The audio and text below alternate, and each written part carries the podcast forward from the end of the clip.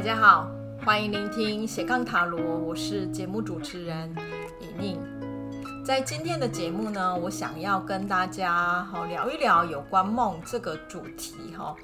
其实梦这个话题是很有趣的哈。那它可以指的是我们白天的时候所抱持的对未来的一种梦想，或者是白日梦，对不对？那还有它也可以指的是我们晚上的时候所做的梦。那不管是中文还是英文，其实我们都会把白天跟夜晚哈所做的这样的想象都视为是一种梦哈，我们就叫它 dream 哈。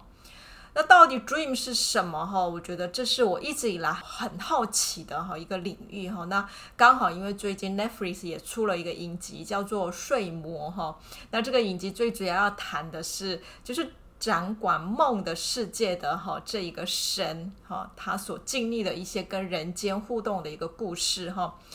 那这样的一个影集里面，我觉得他丢出了很多可以去讨论的一些话题哈，像。譬如说，在这个影集里面，一开始也谈的是一种夜晚我们所做梦的这样的一个世界。可是你看下去的时候，会发现在这里面讲的梦，它不只是夜晚的时候我们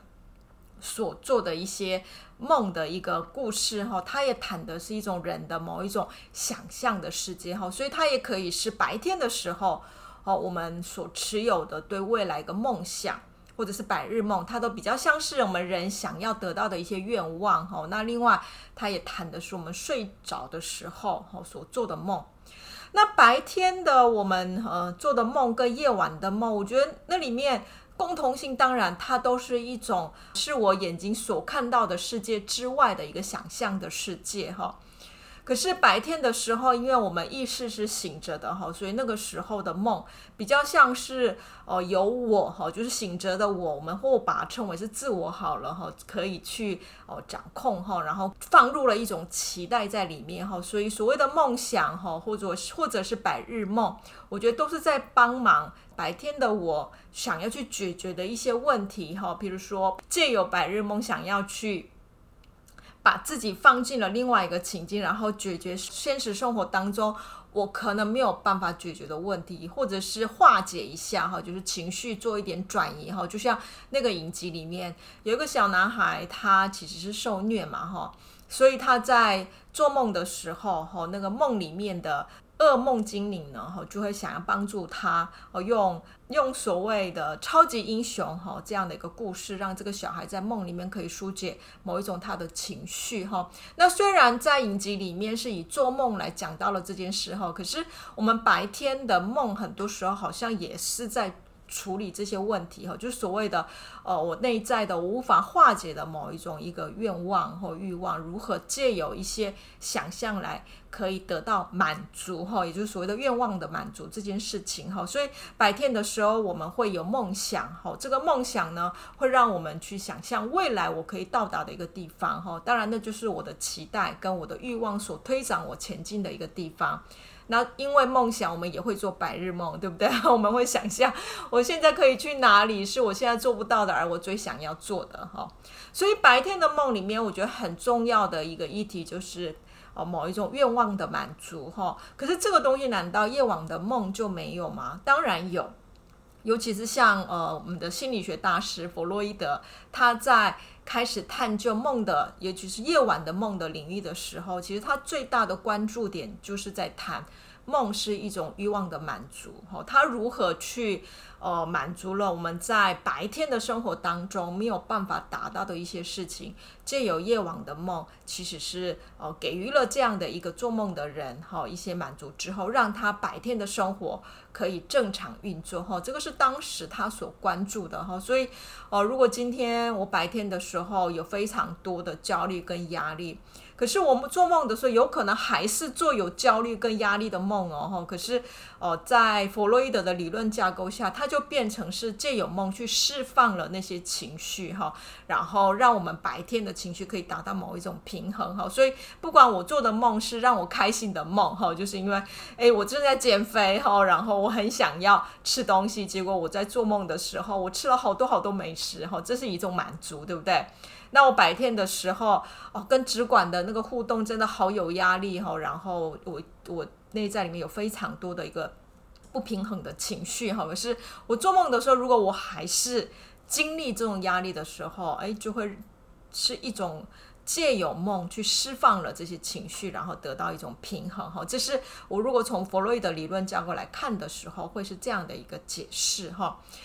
梦是一种欲望的满足，这件事情当然，我觉得某一个层次上是有的，因为我们毕竟自己在做梦的时候也会有这种感觉，对不对？哈，我得不到的，我想念的人在梦里面会出现，哦，我想要的某件事情在梦里面可能会完成。我讲的是夜晚的梦哦，哈。可是，难道梦只有这样吗？也就是我们在晚上做的梦本身，它除了一个愿愿望的满足，还有没有别的？好，那在这个时候，我觉得另外一个精神分析师，也就是荣格，他就提出了，哦，就说欲望的满足或愿望的满足之外的其他的可能性，哈。所以我是觉得说，呃，在《睡魔》这个影集里面，其实也是哦谈了人的欲望，哦，譬如说，哈，他在最后一个一集就会谈，哦，就是灵感女神，哈，就是缪斯，哈。哦，她的某一种激发人的灵感的部分，跟梦神哈，也就是睡睡魔哈，他所做的哦一种对激发人的做梦的想象的部分，有很多非常类似的地方哈。所以这一点上，我们可以看到，就是说梦似乎就是谈的是一种想象的力量。可是这个想象的力量，如果是借由我们的意识中的我。去激发的话，他可能就会在所谓的愿望的满足这个框框里面哈，所以因为我有想要完成的事情做不到哈，所以我想要借由梦去达成。可是我们在做梦的时候，其实是意识我的力量是相对减弱的哈。那按道理来讲，我觉得无疑是他所要谈的是某一种释放哈，我们的欲望哈。所以在这个层次上没有错。当无意识在释放他们的欲望的时候，当然是借由梦哦，想要把各种层次的某一种我们白天达不到的，在夜晚的时候可以做到哈。所以在这个层次上，我觉得想象其实是都是在。哦，满足我们某一个层次哈，不管我是在理性里面所探究的某一种理想我的达成的一种白日梦，还是我在夜晚里面想要把我内在的黑暗的欲望哦，都可以让它得到满足的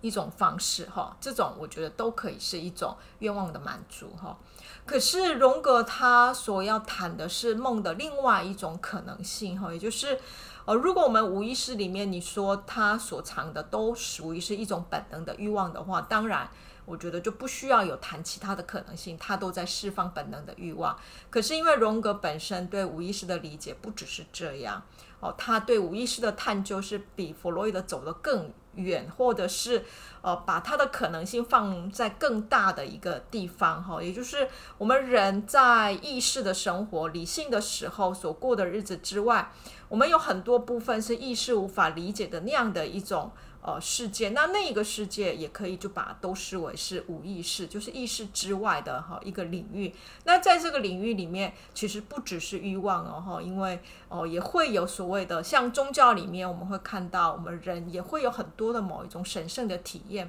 那在那个神圣的体验或者是跟神圣接触过程当中，它确实也是。会在意识之外的超越我们的意识理解的一个领域哈，所以在那个层次上，我们也可以谈哈另外一种哈，就是无意识可能会有的状况，那那就是属于的心灵的哈，跟欲望更深一层的另外一种好一个一个范畴哈。所以荣格把无意识的他对他的想象，因为拓展了哈，所以他对梦。所提出来的也就比弗洛伊德更多元一点哈，除了本能的欲望的满足之外，就是那那个心灵的层次的，它会怎么呈现哈？那当然心灵的层次的部分的话，它就不是一个欲望的满足，它可以是超越意识哈，就是白天的我的呃各种它我们的限制，或者是甚至我的意识我给自己定了一个呃梦想跟目标，可是这个梦想的目标到底对？这个个人是一种呃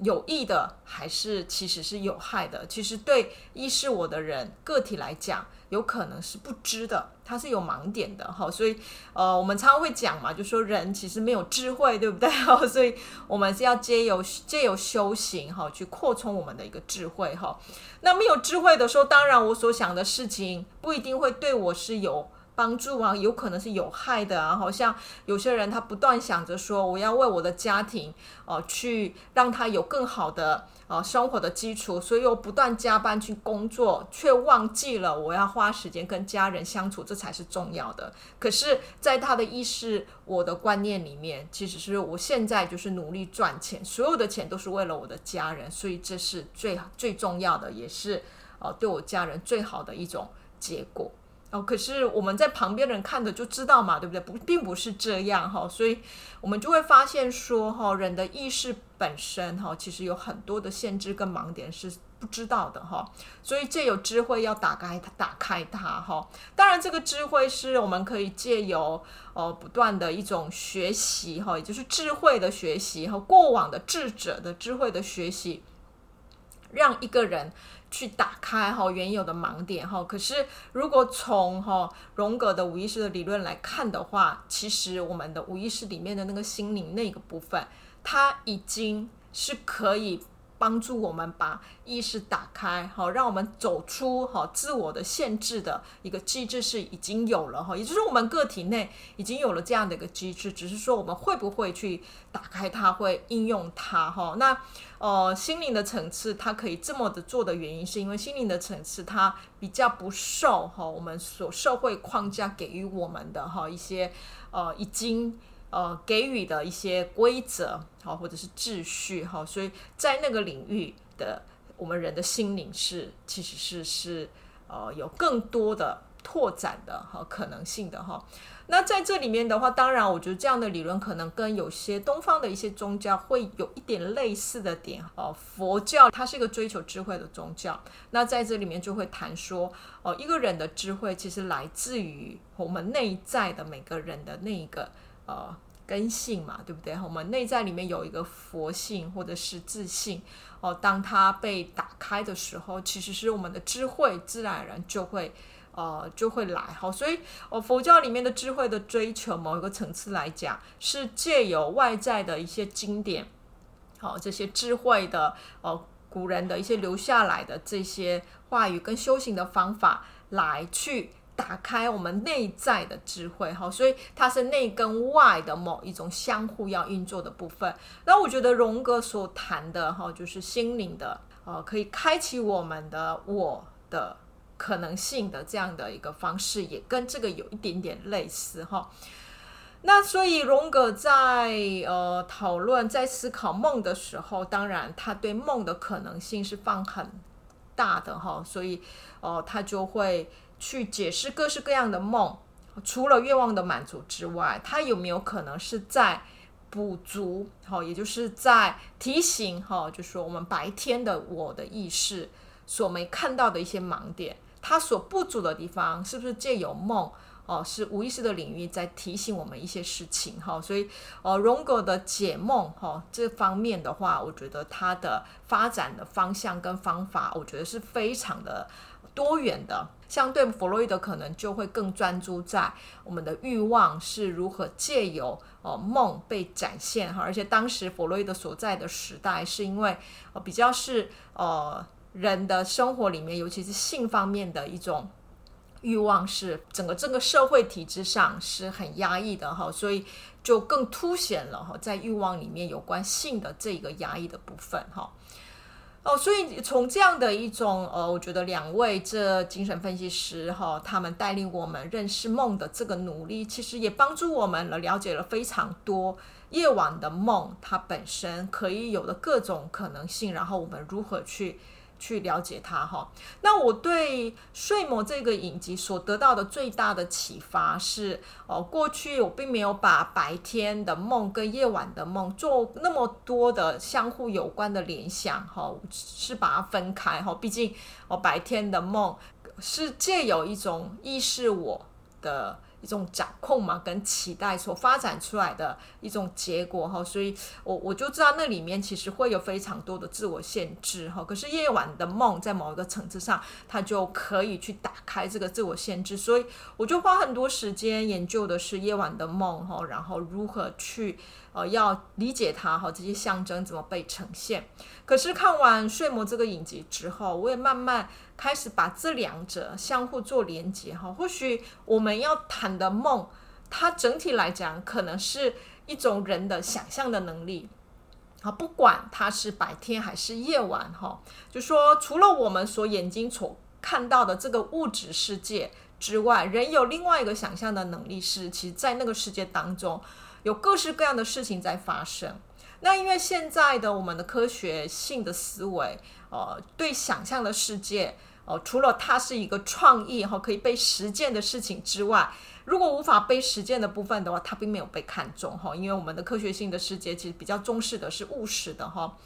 可是这个想象的世界有没有可能在某一个层次上，才是让人类可以不断的前进，让这个物质世界可以变得可能？的一个原动力呢，然后我反而开始有了这样的一个想法哈，不管我们是把它叫做白日梦哈，或者是我的梦想哈，可是如果人不是呃从想象的世界去带动了各式各样的一个可能性，这个物质世界到底它会怎么发展出来？好像我们现在在用的各种的科学发明，呃，先有了一种对它的可能性的想象之后，最后才会实践出来的。不是吗？好，那同样的夜晚的梦也是啊，它也有可能是呃人的各种的想象世界的一个激发哈。那唯一的差别就是因为夜晚的梦，毕竟哦、它并不是在我们的意识很清楚的情形下所做的梦哈，所以大部分的时间我们不记得哦。除了有些人很努力哦、想要认识自己的梦哈，就会记录梦的工作之外。其实很多时候，我们醒来那个梦就消失了，也就是意识开始工作的时候，夜晚的梦它自然而然就会消失，会被遗忘。哦，除非有些梦是我一直不断的做，好，它会在我的整个人生当中一直出现的时候，当然那个情绪的强烈的感觉会让我有办法抓住做过梦的那个梦的情节。可是不然的话，大部分的。哦，梦的内容是会被遗忘的哈。那只有白天的梦，因为它毕竟是在我们的意识状态下所想象出来的，所以它就会比较被我们记得哈。所以当夜晚的梦不被记得的时候，它到底对我们的意识给予了什么样的一个提醒？如何让我们得到启发？这件事情当然就很难去清楚的能够理解。毕竟我们所有的人的智慧的运作，一个人。呃，如何去追求智慧这件事情，其实是要在意识状状态下去工作的哈。虽然我们都知道意识是有限的，所以我们要打开它。可是，一没有意识跟理性的一个思考，任何的智慧的某一种去理解也不太可能哈。所以，我觉得，呃，我反而觉得意识跟理性跟我们的想象的世界如何相互一起运作，反而变成是一个很重要的一个人的内在的整合跟成长。的一个重要的议题哈，所以或许也是因为这样，就说荣格后期他比较强调的是，呃，做想象练习哈，也就是我们醒着的时候。去借由想象去打开，直接打开哈，我们自我的意识的一个不足哈。那这个部分的话，当然就能够去避免掉哈，因为做梦本身醒来之后，我却没有办法好好的记得梦会是什么，或者是我的意识跟梦没有办法对等的一起工作这个问题哈。那其实我觉得不只是荣格，其实是东方的有很多的呃宗教的一些修行，其实也会。借由梦会去执行哈，当然有些修行他会想要去掌控那个梦，对不对？夜晚的梦哈，希望就是呃我们知道自己在梦里面可以做什么这件事情。那我觉得呃我们掌控自己的梦，跟荣格想要做的用意识的状态下去做梦，有异曲同同工之妙。也就是不管我是在白天激发我的想象，还是夜晚。在某一种要让自己的意识跟无意识的这个领域互相要得到一种整合的过程，那个意识也要能够是清醒的，才能跟这个无意识在运作的过程当中，跟他有更多的相互可对话的，可以相互可以去产生一个化学变化哈，我只能这么说哈的一个机会哈。所以，我借由哦《睡魔》这个影集的观看哈，其实重新去整理了哈我对梦这件事情的一种理解，或者是对他的一种我的观念。哦，然后呢，想要重新去整理一下，就是说我现在所知的有关夜晚的梦这件事情，哈，它到底是要跟我们的生命发生什么样的一个连接，或者他的心灵成长之间的关系，这些东西都会变成是我想要花一点时间整理的地方，哈。那过去其实我有开过好几次有关解梦的这样的一个课程，哈。那当初开这些课就是。希望大家去更清楚地认识，就是说夜晚的梦，它如何可以成为哦帮助我们心灵成长的哈一个很重要的一个象征或媒介哈。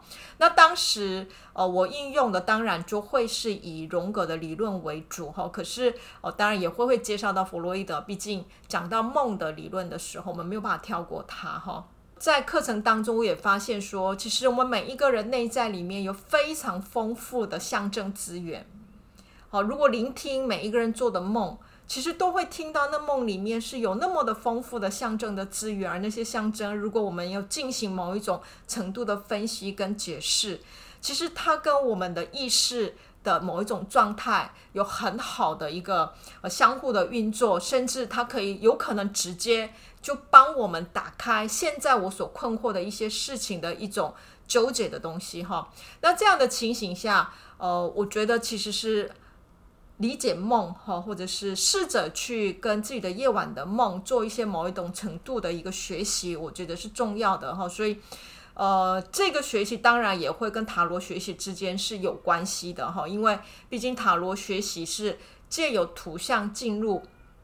一种无意识的一个世界哈。那这个是我们醒着的时候做的一个工作，可是夜晚的梦是睡着的时候，这两者的对象征的解读。跟对我们个人某一种身心的成长之间，我觉得它运作的方式并不是完全不同的哈，它其实都在做这些事情哈，所以呃，如果可以的话，我也希望就是说之后哦、我会再开有关解梦相关的一个课程哈，让那些对梦是什么的人有兴趣的哈，想要去理解它的人哈，可以借由哈，就说塔罗学习，同时。借由梦的学习跟现在的塔罗学习之间，可以有做一些呃更多的连接哈。那如果是这样的话，我觉得我们的图像学习的方向就可以再拓展一下哈，不会只会限缩在有关塔罗图像的一个部分哈。那如果说哦，你对梦这个领域有兴趣，也可以看看那个睡魔那个影集哈，看看哦，在那里面提出来的有关梦的哦一些故事哈，对你会不会带来哪些不一样的哈看法跟启发哈？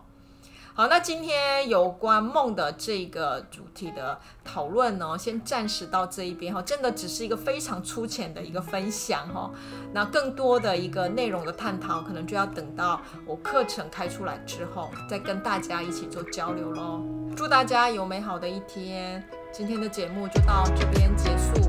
拜拜。